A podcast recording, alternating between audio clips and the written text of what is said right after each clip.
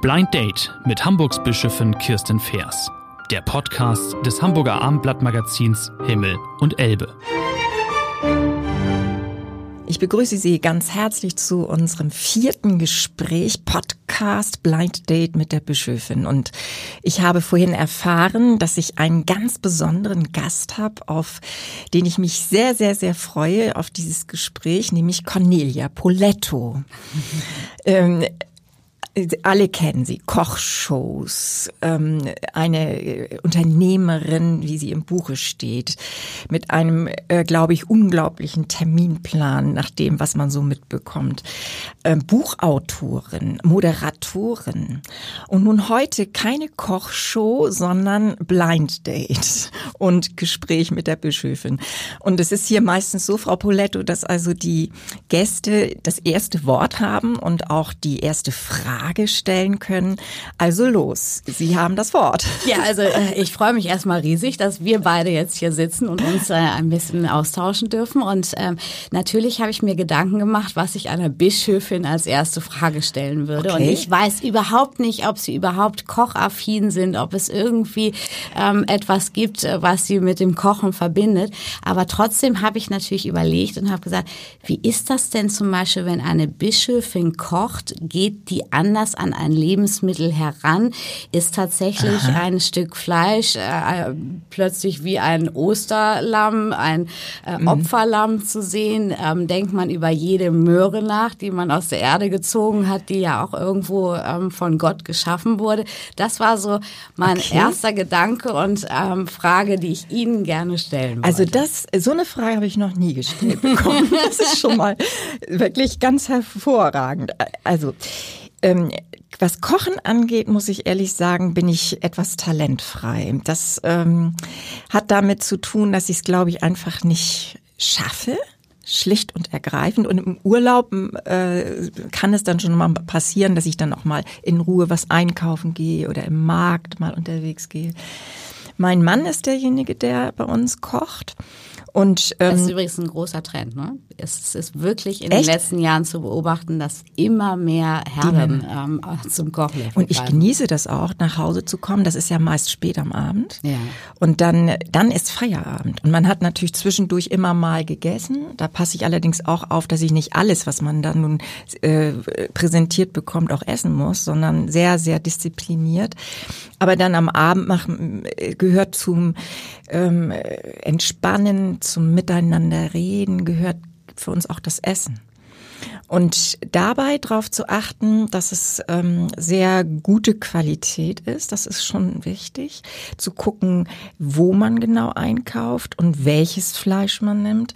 Fleisch haben wir ziemlich reduziert, das muss ich ehrlich sagen. Das hat auch mit der Klimadebatte durchaus zu tun, die wir in der Kirche ja schon sehr, sehr, sehr lange führen. Ja. Also Synoden, ähm, auch äh, Bewirtungen, gucken wir schon sehr genau, dass es ähm, viel vegetarisches Essen gibt. Nicht ausschließlich, aber doch viel. Und ähm, die grundlegende Idee wie Schöpfungsbewahrung auch sich durch das ganz tägliche Essen und das, was ich zu mir nehme, dass das durchaus ein bewusster Vorgang sein muss, ähm, ist, glaube ich, im Alltag nicht immer durchzuhalten, aber das ist schon auch ein Ziel für mich. Besonders wird das deutlich in den Fastenzeiten. Ja. Also ich habe ja öfter gefastet, also wirklich tatsächlich auf Nahrung verzichtet und vor allem also Flüssiges zu mir genommen.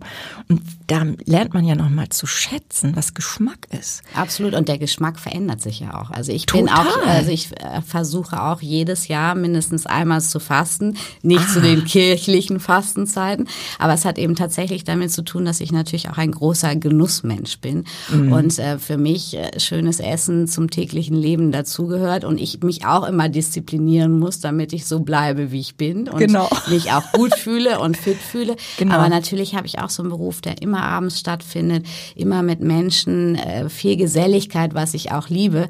Aber dann kommt natürlich auch ein Glas Wein dazu und da muss ich einfach einmal im Jahr so ein bisschen runterfahren, um einfach für einen selber, um, Ja. um wirklich auch die Seele mal wieder frei zu machen, aber Mhm. eben auch tatsächlich, um den Geschmack eigentlich nochmal so wieder zu resetten. Weil man doch Mhm. als Köchin, wenn man täglich probiert, merkt, wie doch der Geschmack sich verändert. Ich glaube, man kann Geschmack abspeichern im Kopf, das ist Ah, das ja? eine. Aber so dieses Abschmecken mit ganz einfach Salz und Pfeffer, merkt man einfach, dass es doch immer kräftiger wird und ein Mensch oder Gast, der eher salzarm ist, manchmal sagt so, oh Frau Poletto, sind Sie gerade verliebt? Und da hilft tatsächlich mir ähm, vor allen Dingen auch das Fasten. Ja, weil ähm, Verzicht ist das eine, aber auch äh, eine neue Einstellung zum Genuss zu bekommen, Ja. so wie Sie das beschreiben. Ich hatte ja kaum geglaubt, als ich das das erste Mal erlebt habe, dass nach einer Woche schon Fasten ein halber Apfel reicht. Dass man ein Sättigungsgefühl hat. Absolut. Daran wird ja auch deutlich, wie wenig man eigentlich braucht. Und ähm, dass das Essen selber so, eine, so ein Grundbedürfnis des Menschen ähm, auch eine so etwas kriegen kann wie schlechte Gewohnheiten. Also, Absolut. Ne, Und da spielt der Kopf eben auch eine ganz große Rolle, nämlich Ja. eigentlich gar nicht der Magen, sondern der Kopf. Genau. Und man gewöhnt sich genauso wie man sagt, ach du, eine Tasse Kaffee am Tag reicht mir und dann ist man plötzlich in so einem Modus und dann sind es plötzlich fünf Tassen Kaffee. Und das ist wirklich eigentlich nur eine Kopfgeschichte, die man sich selbst immer wieder mal bewusst machen muss und äh, dann geht es einem natürlich auch viel besser. Sie sind ja wirklich unheimlich viel unterwegs. Ich habe mir gedacht, gute Güte, wie schaffen Sie das eigentlich alles? Werden Sie bestimmt öfter gefragt, aber diese, das eine ist ja so eine unternehmerische Perspektive, dass Sie ja auch ähm, ein Ziel haben und auch eine Philosophie. So habe ich das jedenfalls verstanden, die sie den Menschen nahebringen wollen, im Sinne auch von Achtung von Essen und Achtung von, von Nahrung, die wir ja auch, ähm, das ist ja auch jedes Mal ein Geschenk. Also deshalb beten wir ja auch, um so innezuhalten und zu sagen, ist auch ein wirkliches Geschenk, dass wir das tägliche Essen haben. Aber wie, ähm, wie kriegen Sie diese, diese Stressseite, wenn man so will, verbunden mit dieser Philosophie? Ja auch Familie im Blick zu haben und ähm, zu reiten, das habe ich mitgekriegt und zu joggen und eine Kochshow nach der anderen. Wie geht das alles zusammen? Ich glaube tatsächlich, ähm, dass es ja zwei unterschiedliche Arten von Stress gibt. Es gibt ja positiven und negativen Allerdings, Stress. Und ja. ich habe auch manchmal Situationen, wo ich sage, oh Gott, bist du eigentlich verrückt? Wieso hast du das zugesagt? Und jetzt kommt so eins nach dem anderen und eigentlich ist es auch zu viel. Aber diese, diese Branche, die ich mir ausgesucht habe und diese, diese Genusswelt und Menschen glücklich zu ma- zu machen mit gutem Essen bringt einem immer so viel zurück, dass man irgendwo am Ende des Abends schon wieder vergessen hat, dass das ein unglaublich aufregender Tag war und eigentlich der nächste auch wieder so weitergeht.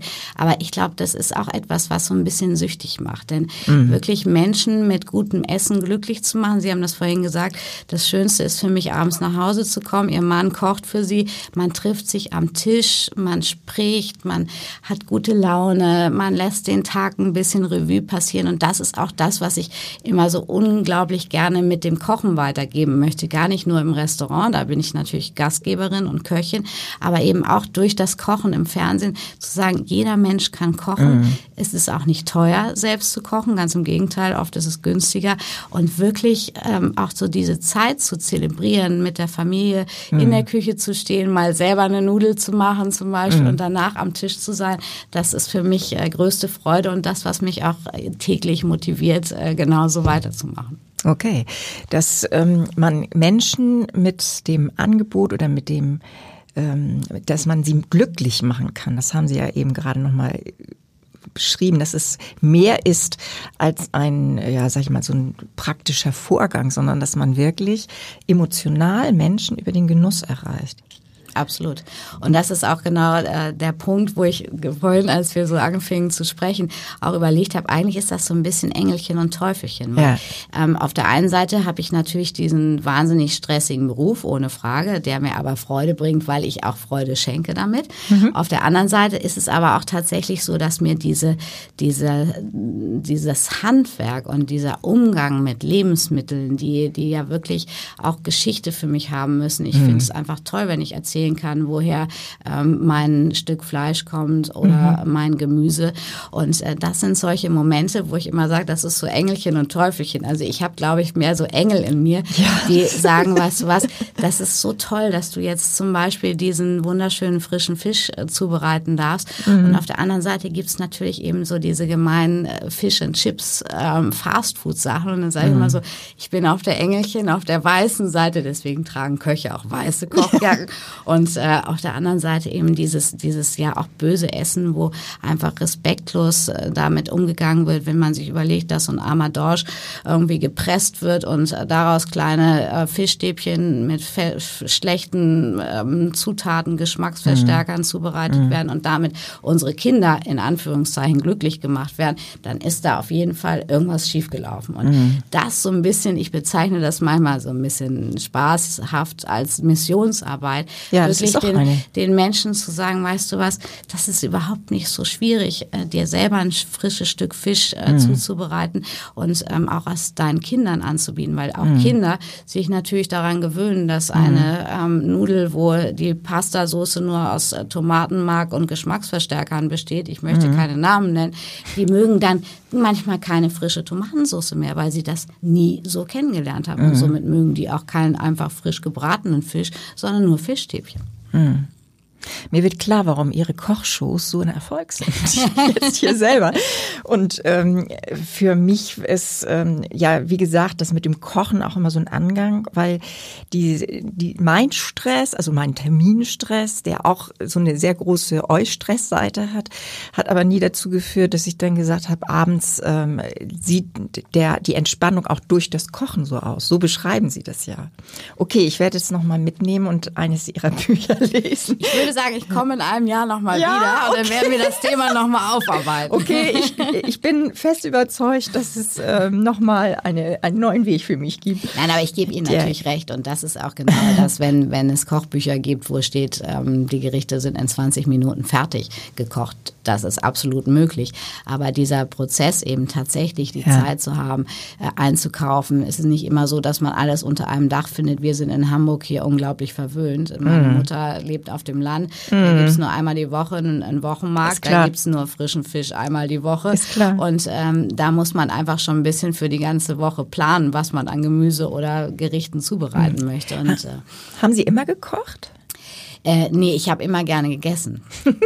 Ich habe schon als Kind. Ach, das ist der Weg. Das ist wirklich witzig. Wir, äh, ich komme ja eher aus einer Medizinerfamilie. Ja, ja, Mediziner allerdings. und Apotheker. Ja. Und meine Oma hat immer schon großartig gekocht. Meine Mutter hat toll gekocht. Und ich habe als Kind schon so exotische, damals gab es so Schnecken äh, in so mit Kräuterbutter und Toast, fand ich super toll als Kind. Oder ähm, Muscheln, also alles so Sachen, die eigentlich nicht so wirklich kindergeeignet sind. Genau. Ähm, fand ich toll. Und ähm, dadurch bin ich, glaube ich, auch auch dazu gekommen, ähm, zu kochen. Das fing mit Backen an und mhm. ging weiter mit Kochen, weil ich einfach diesen Geschmack so toll finde, wenn ein Gericht äh, so in Perfektion zubereitet wird. Eine leidenschaftliche Köchin. Das machen Sie auch mit Ihrer Tochter, ne?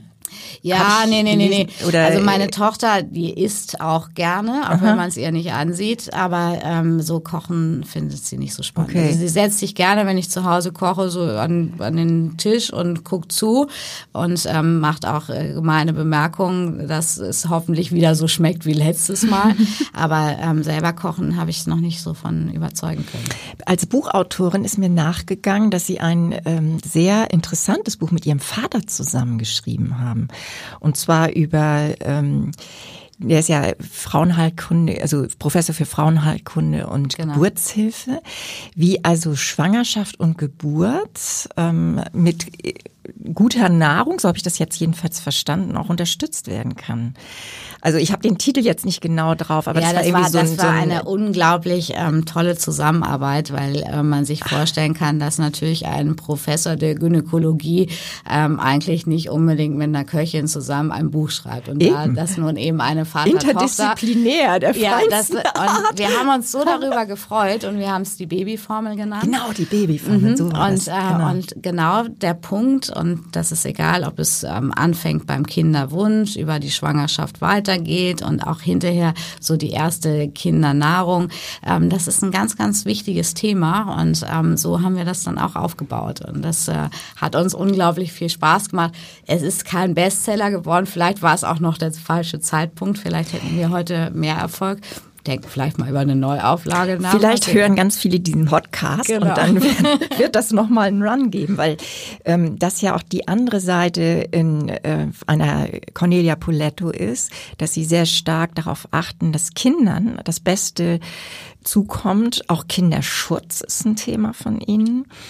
Ähm, dann habe ich gelesen, dass sie Lufthafen, also da habe ich zuerst gedacht, was ist das? Aber im Altonaer Krankenhaus, Allgemeinen Krankenhaus, gibt es eben eine Station, in der Kindern mit Atemnot genau. eben auf eine sehr besondere Weise in diesem Lufthafen ähm, dann äh, Sauerstoff zukommt und das zu finanzieren, da haben Sie sich mit engagiert. Also eine ja, tolle das sind Initiative. Wirklich so diese, diese tollen Begegnungen. Ich bin ähm, jetzt seit über zwölf Jahren Schirmherrin des Altonaer Kinderkrankenhauses genau, das. und äh, bin eigentlich da herangeführt worden durch einen Gast und ähm, habe mir dann das Krankenhaus angesehen und mhm. ähm, war einfach auch so glücklich, dass ich ähm, eine gesunde Tochter habe und ähm, es doch viele Schicksale gibt dort im Krankenhaus mhm. und gerade die Kinder, die eben über viele Jahre dauerbeatmet werden müssen, haben ähm, schwierig Platz gefunden in Deutschland, mhm. oft auch mit älteren Menschen mhm. gemeinsam, was natürlich gar nicht so zusammenpasste und ähm, ihnen einfach die Lebensfreude auch ein bisschen genommen haben und dann haben wir uns sehr engagiert für dieses große Projekt Projekt Lufthafen.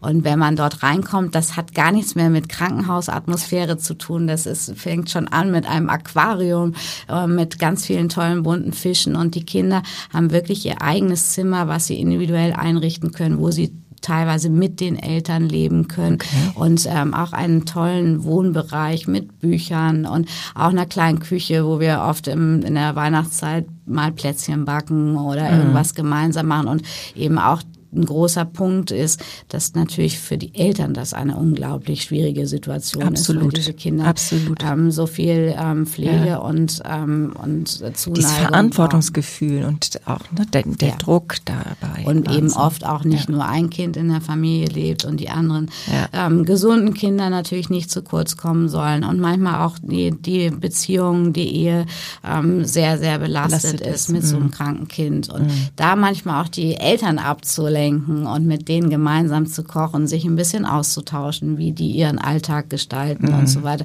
Das ist schon, ähm, bringt schon sehr viel Spaß. Das ist eine besondere Art der Seelsorge, die Sie da machen. Ja, ich Über diese Leibsorge, wenn man ja. so will. Das ist schon was Beeindruckendes. Schön, wie Sie das erzählen können. Danke.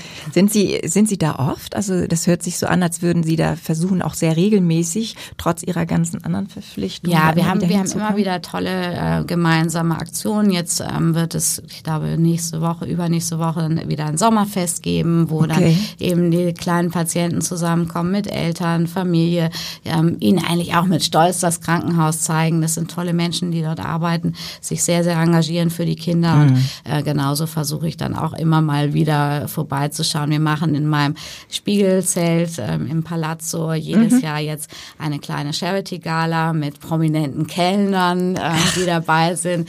Und ähm, das wird eins zu eins weitergegeben ans Altona Kinderkrankenhaus. Toll. Und äh, also, da haben wir schon äh, viel bewegt in der Zeit. Ja, wunderbar, weil es natürlich in dem Moment, wenn andere mit so einem Projekt überhaupt erstmal in Verbindung gebracht werden, dass, dass es das gibt ich glaube, viele Hamburger oder überhaupt viele Menschen wissen gar nicht, wie viele gute Initiativen man auf einmal entdecken kann, wenn man genauer hinguckt. Ja, das ist also das ist ja auch für mich immer wieder so ein Punkt. Ich weiß, dass wir auf der ganzen Welt ähm, ganz viele Themen haben und genau. viele Menschen, äh, genau. äh, denen wir helfen äh, möchten.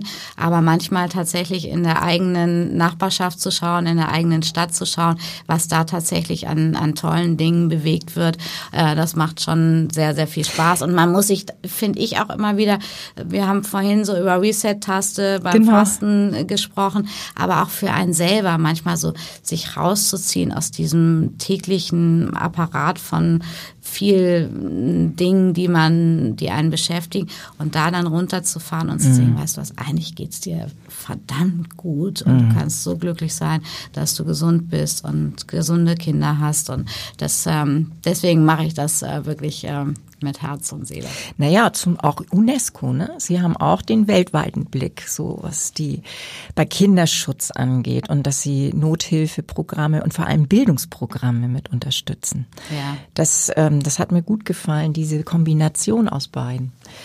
Seelsorge und Bildung, wenn man so will. Also ich würde es jetzt mit meinen Begriffen so beschreiben. Ganz beeindruckend, wirklich. In Shanghai sind Sie jetzt auch öfter, ne? Haben ja, Sie Shanghai, haben da irgendwie was aufgemacht? Shanghai ist auch eine unglaublich spannende, Twin Towers nicht nur oder unsere sowas? Partnerstadt, ähm, sondern ähm, tatsächlich auch ein bisschen mein äh, neues Zuhause geworden. Denn ähm, ich habe da mit einem großen deutschen Messerhersteller ein Restaurant eröffnet und das äh, gibt's jetzt auch schon seit über einem Jahr und mhm. ähm, das ist natürlich eine ganz, ganz aufregende Stadt. Das sind ganz andere Menschen und ähm, da ein bisschen Poletto-Küche nach Shanghai zu bringen, alles Poletto, macht, genau. Macht Spaß.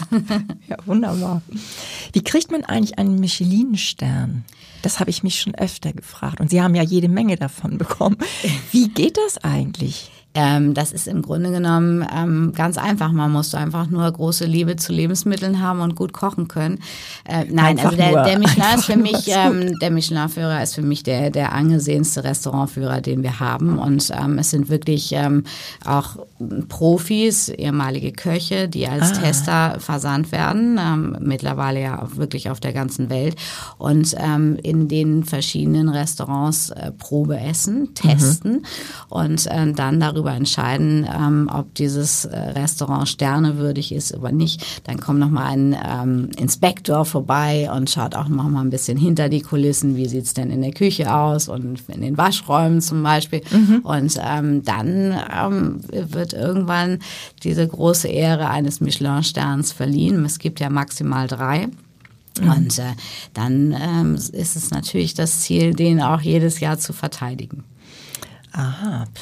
Ich habe mir das immer so vorgestellt, dass dann auch so ein Prüfer von Michelin kommt und den weiß man gar nicht oder den erkennt man gar nicht, so quasi der Gast, der ganz ähm, äh, inkognito dann das Essen äh, genießt nach Kriterien, die dann natürlich jetzt ähm, nochmal besondere sind. Also so, so ich glaube ich, ist die Vorstellung von vielen. Ja, also das, man da es ist tatsächlich so, dass die ähm, reservieren und ähm, okay, nicht, man weiß ähm, nicht dazu sagen, dass sie heute zum Test essen ah, kann. Tatsächlich. Und ähm, ja, ja, ja. Und äh, dann ähm, eben sich auch schon beschäftigt haben mit der Philosophie des Koches und ähm, des Restaurants und äh, dann das Essen probieren und manchmal nach dem Essen tatsächlich nach dem Küchenchef fragen mhm. und sich auch mit ihrer ähm, Karte ausweisen, aber auch oft einfach wieder verschwinden und man weiß nicht, war dieses Jahr eigentlich ein Tester da oder nicht. Aber so soll es ja eigentlich auch sein, ja, dass ja, man im Grunde genommen möchte, möchte dieser Führer ja das wiedergeben, was auch ein Gast Ganzes erlebt Restaurant und ähm, deswegen Besucher. eben auch mhm. diese Bewertung. Mhm. Also tatsächlich so, wie man sich das vorgestellt hat. Besonders. Ähm, was ist denn für Sie so in der Zukunft ähm, ein ja ein Ziel neben dem, was natürlich sowieso eine Unternehmerin an, an Zielen haben mag oder mit der Philosophie oder mit dem, dass es den Menschen diese Botschaft oder diese Mission vermittelt wird, von der sie so geschrieben haben. Denn das ist ja so eine immer wieder, das merke ich bei mir, so gibt es ja Phasen, wo man sagt, so, was machst, was willst du jetzt eigentlich innehalten? Was willst du jetzt eigentlich die nächsten drei, vier Jahre? Was soll da nochmal Neues passieren? Was ist eine, eine Vorstellung, was, ähm, was auch von dir gebraucht werden kann?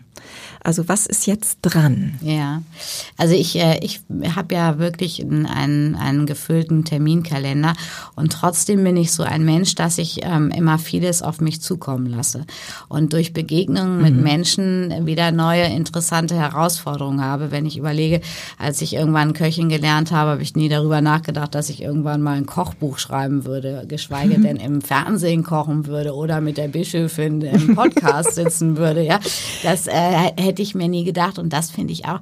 Ich bin ein sehr spontaner Mensch mhm. und ich bin auch ein sehr emotionaler Mensch und ich finde es immer toll, wenn ich neue Menschen kennenlerne, die Geht sagen, mir genauso. weißt du was, Geht mir genauso. du wärst genau die Richtige für die oder die Geschichte. Auch, dass ich mit meinem Vater eine Babyformel schreibe oder so, hätte ich nie gedacht. Und das finde ich so schön am Leben, einfach auch mal auf sich zukommen zu lassen, wenn man sowieso schon so viel macht.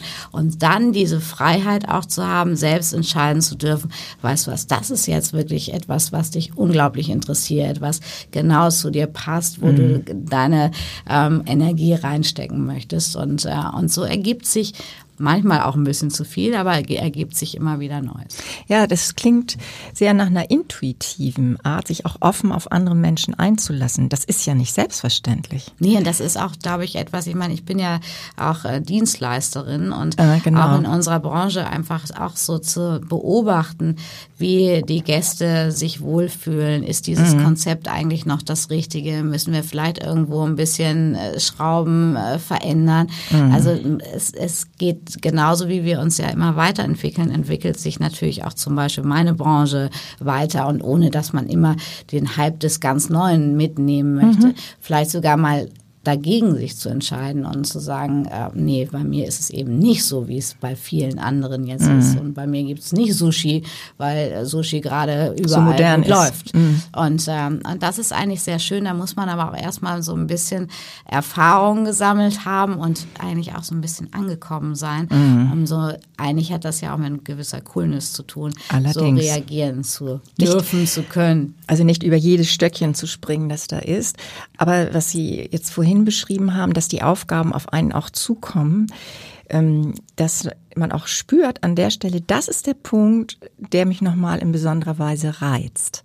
Also das heißt, da ist, glaube ich, viel Intuition dabei zu sagen, das könnte jetzt für mich in diesem Moment genau das Richtige sein. Ja, man muss auch an. natürlich auch immer wirklich zu, zur rechten Zeit oder am Ende für sich selber entscheiden, weil ich natürlich genau. auch merke, dass es auch immer mehr Menschen gibt, die auf mich zukommen mit ganz Klar. vielen tollen Ideen. Das überrascht und, ähm, nicht wirklich. Und genau. wirklich auch den, also ich habe schon, ich bin ein sehr vertrauenswürdiger Mensch und mhm. ich, ähm, ich kann mich auch sehr schnell begeistern, aber ich habe natürlich in meiner äh, ganzen äh, Zeit auch schon viele Menschen kennengelernt, die eigentlich diese nur. Ideen nur umsetzen möchten ja. mit mir, weil es ihnen dann besser so geht. So ist es. Und ähm, eigentlich sollte es ja so sein, wenn man etwas äh, Gemeinsames äh, entwickelt, dass natürlich beide davon ähm, profitieren können. Und da muss man, ich bin immer so offen den Menschen gegenüber, aber manchmal muss, muss man auch bremsen, mh, genau. ein bisschen kritisch sein.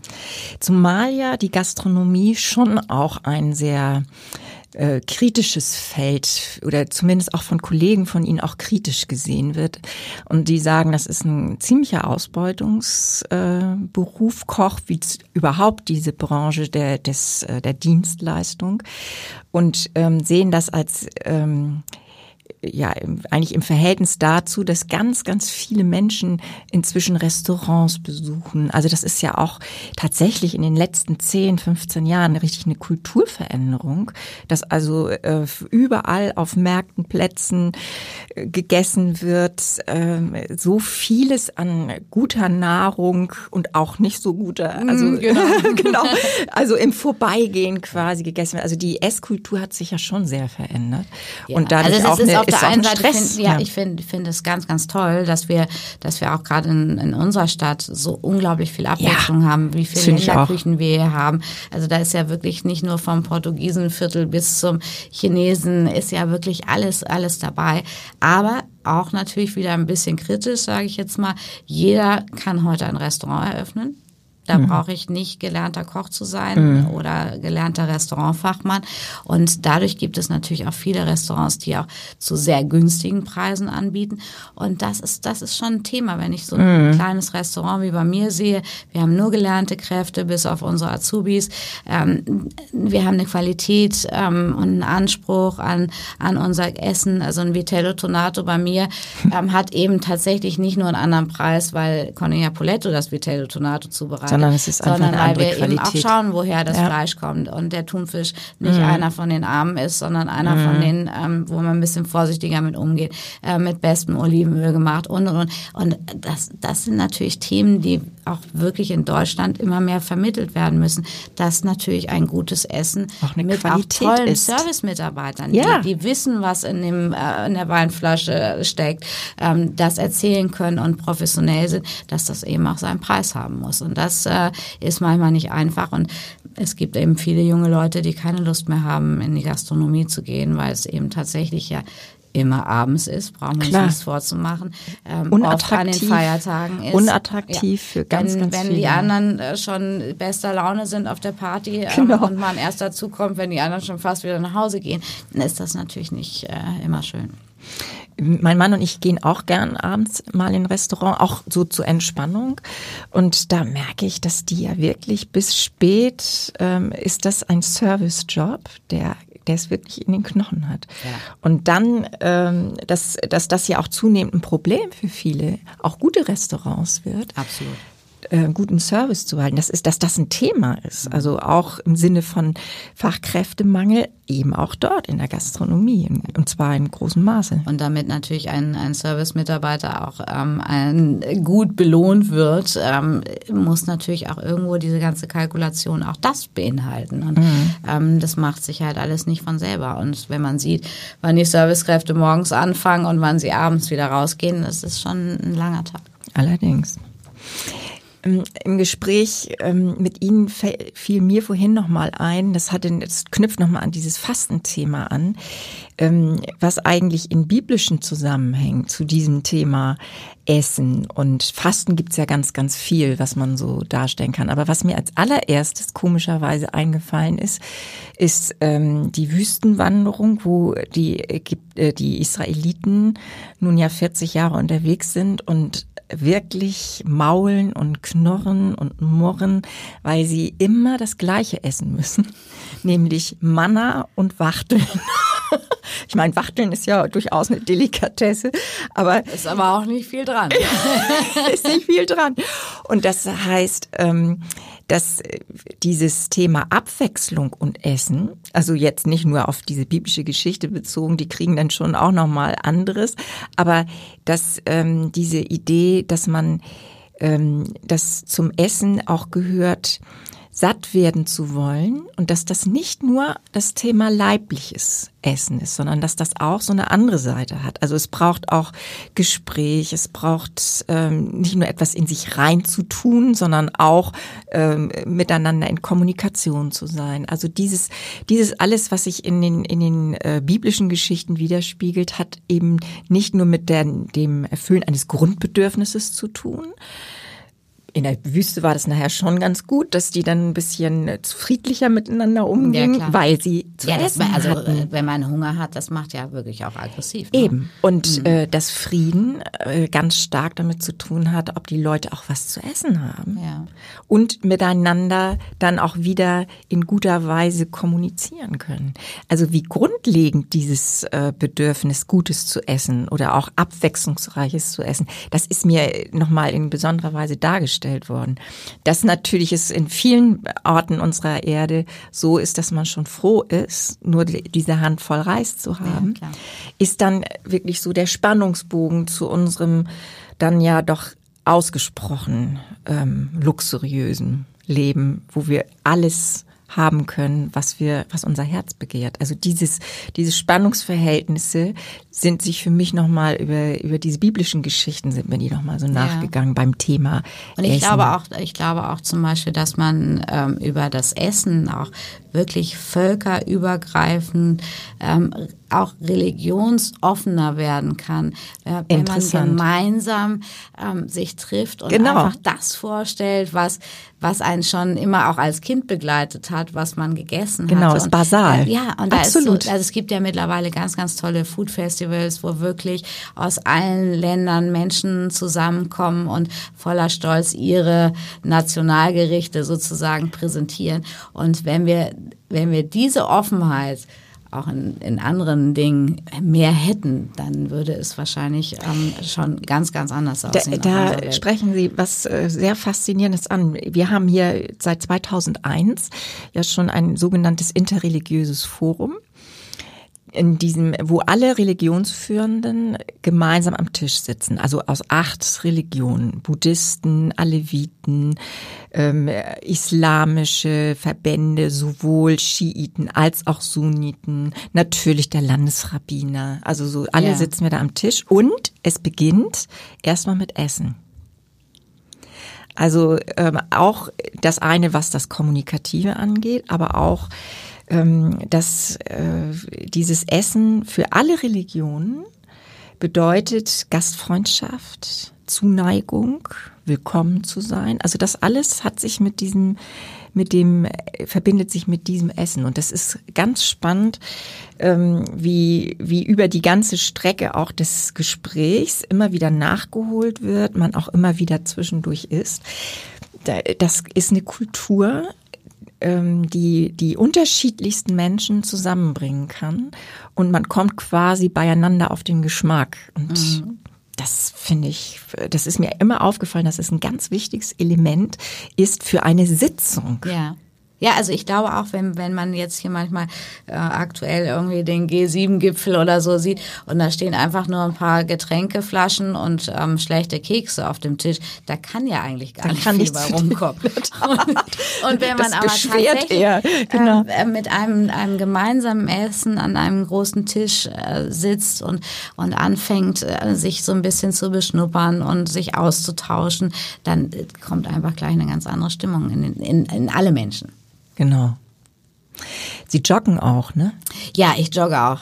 Das äh, ist äh, etwas, was mir unglaublich viel Spaß bringt und ähm, mit meinem Mann, mit meinen Hunden einfach mal den Kopf frei zu bekommen, das ähm, tut sehr, sehr gut. Da haben wir wirklich was gemeinsam. Das kann ich, also morgens brauche ich das, um auch nochmal im Tag anzukommen oder einen Gedankengang nach irgendwie geradeaus zu kriegen. Also ich, ich merke auch wirklich, dass mir das fehlt, wenn ich, wenn ich nicht laufe. Ich genau, bin jetzt noch geht so mir ein genauso. bisschen erkältet und, äh, und das ist äh, immer so nur die Hälfte. Ne? Schöner, wenn so ein schöner Tag, wenn man morgens aufsteht und äh, dann äh, sich nicht bewegen kann und das einmal diese frische Luft und die, dieses wirklich durchatmen und auch natürlich sich ein bisschen anzustrengen und äh, auch zu merken, wie gut es dem Körper tut, ähm, dass man äh, einmal ihn richtig, ihn einmal richtig ausarbeitet. Absolut. Ja, kann ich total verstehen.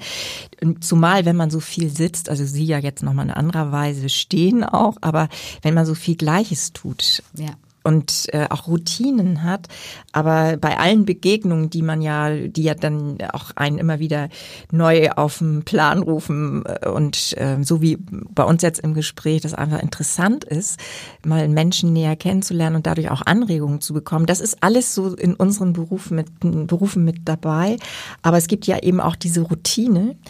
Und ähm, ich merke bei ähm, diesem vielen Sitzen und dem Bedürfnis eigentlich sich zu bewegen, dass wir da so eine, so eine Unnatürlichkeit inzwischen mhm. haben. Also was wir an Mengen sitzen, wo eigentlich der Mensch, glaube ich, ganz anders ursprünglich gebaut ist, nämlich als Bewegungsmensch, als jemand, der nach vorne gehen will und ähm, nicht immer nur sitzt. Was wir alles bewegen müssen und wollen im Sitzen. Ja, ja ist für mich jedes Mal frappierend. Das ist auch so. Deswegen, ich meine, ich bin ja immer wieder fasziniert, wie viele Diäten wir zum Beispiel mittlerweile ja schon. Ähm, ja, das finden. ist ja auch ein Thema. Also das ist ja äh, jedes Magazin verkauft sich ja immer noch ein bisschen besser mit der neuen Diät, ob das, äh, ob die Paleo oder Low Carb oder äh, wie auch immer heißt. Aber im Grunde genommen gibt es eigentlich nur eine ganz, ganz einfache Regel, dass ich nicht mehr hineingeben kann in den Körper, als er verbraucht. Nur wir sind eben tatsächlich in so einer Situation, mhm. wo wir uns viel zu wenig bewegen und eben auch dann nicht die Zeit haben, uns schnell was Gesundes zuzubereiten und dann kommen eben genau diese Bäckereien Fast und Fastfood-Geschichten genau, und genau. zwischendurch genau. und dann doch irgendwie noch am Rechner sitzen, nebenbei essen. Das ist natürlich und auch ein echtes Thema bei unseren Kindern. Ne? Mhm. Das ist, ähm, das geht total verloren. Ne? Ja. Wirklich in Ruhe zu essen und sich auch bewusst zu sein, was da stattfindet. Absolut. Mhm. Was ich ähm, wirklich besonders finde, ähm, wenn ich sie jetzt hier so gegenüber sitzen habe und mit dieser Leidenschaft auf der einen Seite, was das Kochen angeht, ähm, und zugleich mit so einer Herzlichkeit, ne, in, äh, jeweils auch sich einzulassen auf Menschen und darin eine echte ja, Zufriedenheit äh, daraus zu, zu sehen, wie man andere glücklich macht mit Genuss. Das war so dieser ganze Einstiegsfaden. Was ähm, Sie haben ja im vergangenen Jahr eine Menge ähm, Unglückliches erlebt für sich persönlich. Das ist ja durch alle Gazetten gegangen. Klammer auf, das ist ja auch nicht immer schön, dass, dass Sie dauernd in den äh, bunte Gala und so. Das stelle ich mir, ich stelle ich mir echt nicht schön vor auf Dauer. Mhm. So beobachtet zu sein. Ne? So ja. ich, ich kenne ja das teilweise auch, aber als ich das so mitbekam, äh, dass man dann überall werden wird der Unfall kommentiert und so so, das stelle ich mir wirklich sehr anstrengend vor. Ja, das ist, das ist, also das ist natürlich immer so ein, so ein sehr, sehr kurzer Grad. Auf der einen Seite ähm, lebe ich natürlich mit der Öffentlichkeit und freue mich über erfolgreiche Kochsendungen und Kochbücher. Aber auf der anderen Seite nimmt es natürlich auch sehr viel ähm, Privatleben, weil es eine Angewohnheit ist des Menschen, glaube ich, Spaß daran zu haben, zu sehen, wie Frau Poletto lebt oder wie mm, sieht genau. Frau Poletto nach dem Unfall aus. Also für mm. mich war eine der schlimmsten schlimmsten Situationen wirklich in meinem ganzen Leben, was ich mich auch wirklich ein bisschen ängstlich gemacht hat, ähm, war ein Fotograf. Ich bin mit meinen Hunden spazieren gegangen, mhm. äh, mit Pudelmütze, ungeschminkt, nach dem Unfall noch mit blauem Auge und er sprang aus dem Busch und fotografierte mich und ich habe eigentlich erst gar nicht gedacht, dass er mich fotografiert, dachte, er fotografiert irgendwie die Straße und äh, mhm. äh, dann habe ich gesagt, Entschuldigung, fotografieren Sie mich? Und er sagte, ja natürlich, Frau Poletto, so wie immer.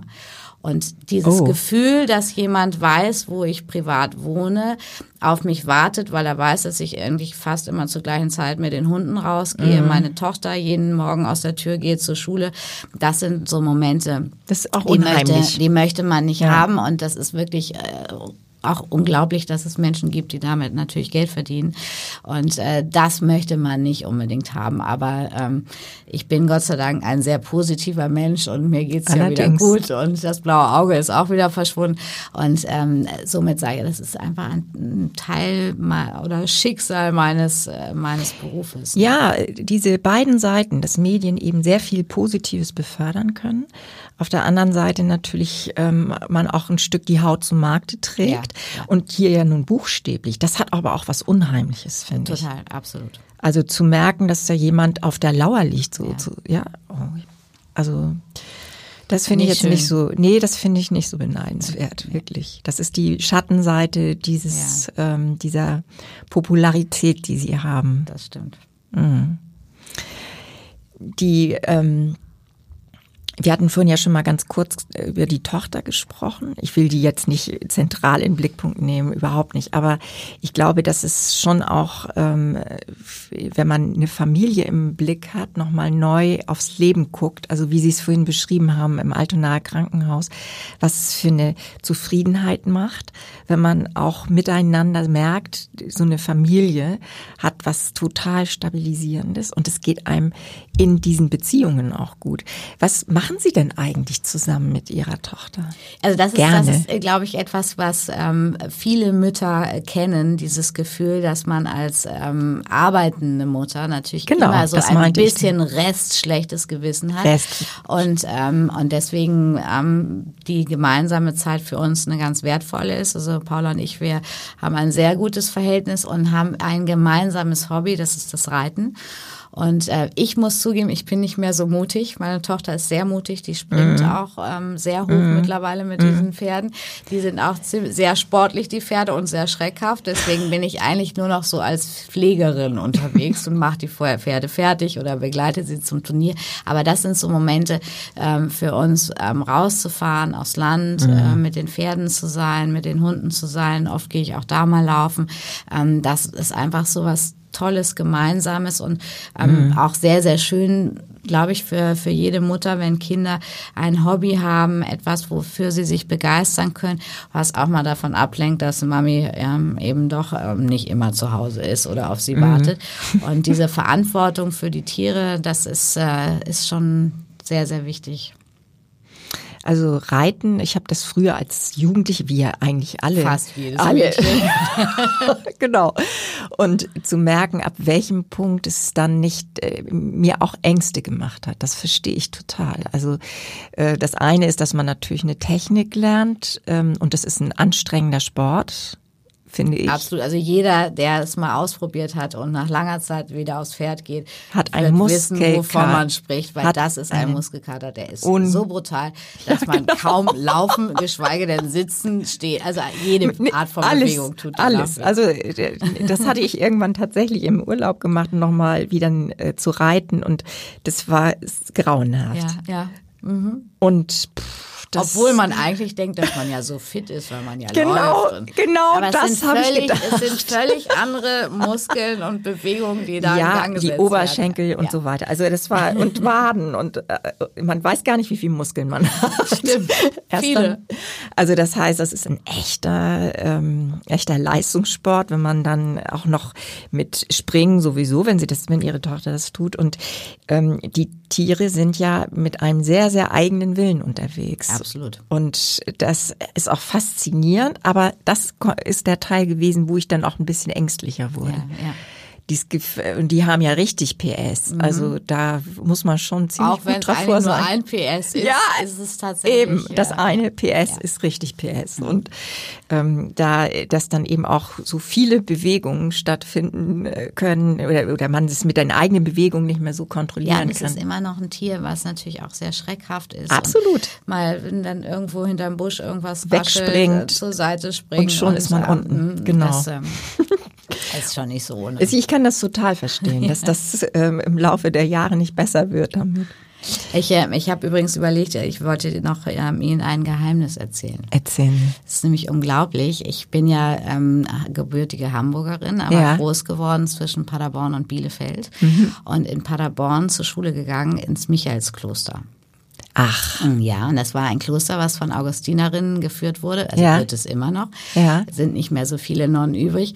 Und da gab es ein ganz kurzes Moment in meinem Leben, wo ich tatsächlich drüber nachgedacht habe, Theologie Nonne werden zu wollen. ah nein. Ja. Ja. Das weiß keiner. Aber Das Sie wissen es jetzt. Ja, und unsere Podcast-Zuhörerinnen und Zuhörer. Äh, Was war der Moment, was war das äh, Faszinierende für Sie? Ich glaube, das ist etwas, äh, was, was viele Menschen ähm, gut nachvollziehen können. Also wir haben, wir haben, also es war eine katholische Schule, logischerweise Ja, in ja. Paderborn. Ne? Und äh, wir haben, äh, jede Woche gab es so eine kleine äh, Schulmesse und jeden Morgen vorm Unterricht wurde auch gebetet bei uns noch. Kann Mhm. man sich kaum vorstellen, dass es sowas noch gibt auf den Gymnasien.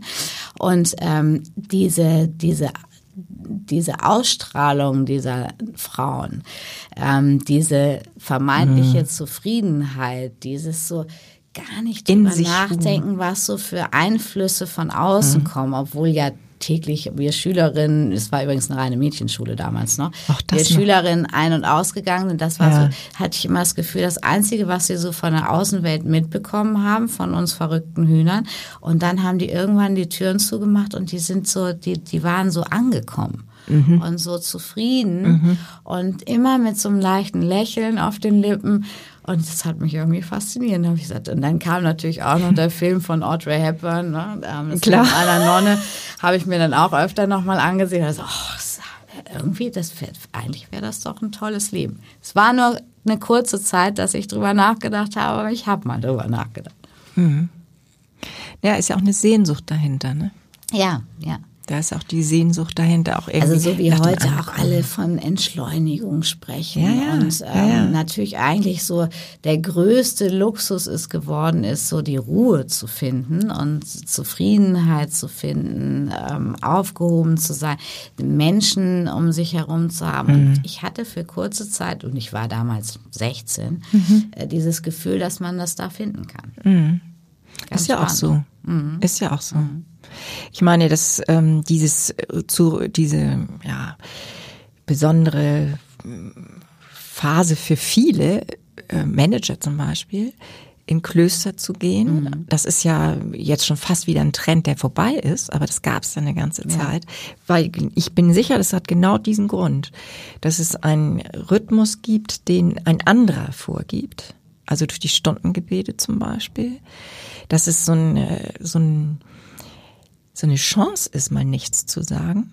Nicht nur eine Pflicht, sondern auch eine Chance, mal wirklich nur in diese hörende Rolle hineinzugehen, anstatt immer zu senden. Ja, ja, genau. Ja, glaube ich auch. Und das, ähm, dass das in, in dem Kloster von dann auch Menschen begleitet wird, die so in sich ruhen und so, so friedvoll sind, dass äh, diese Atmosphäre ist, glaube ich, für ganz viele eine echte Erholung. Ja. Erholung vom ja, üblichen Vielleicht hätte ich da auch Köchin werden können. Perspektiven hatten auch vom immer so eine kleine Allerfeinsten. pummelige Kochnonne, die war halt das. besonders sympathisch. Eine sympathische Cornelia Poletto, finde ich. Ich habe mich sehr gefreut, ähm, einschließlich dieses Geheimnisses mit Ihnen. Doch mal kurz am Ende. Ja, näher. es war, das ist ja eigentlich immer wieder die Frage, was äh, immer am Anfang steht für so ein eigenes Leben und dass diese Verbindung von ähm, Geschäftsfrau und ja der Suche danach, wie man für Menschen äh, Sinn und Glück stiften kann, dass das ganz eng bei Ihnen äh, in Verbindung ist.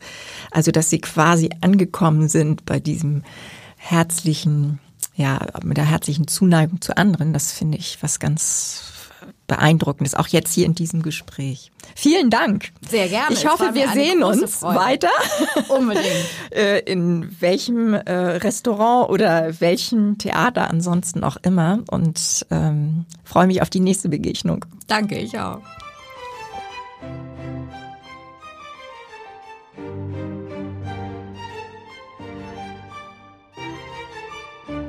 Weitere Podcasts vom Hamburger Abendblatt finden Sie auf abendblatt.de slash podcast.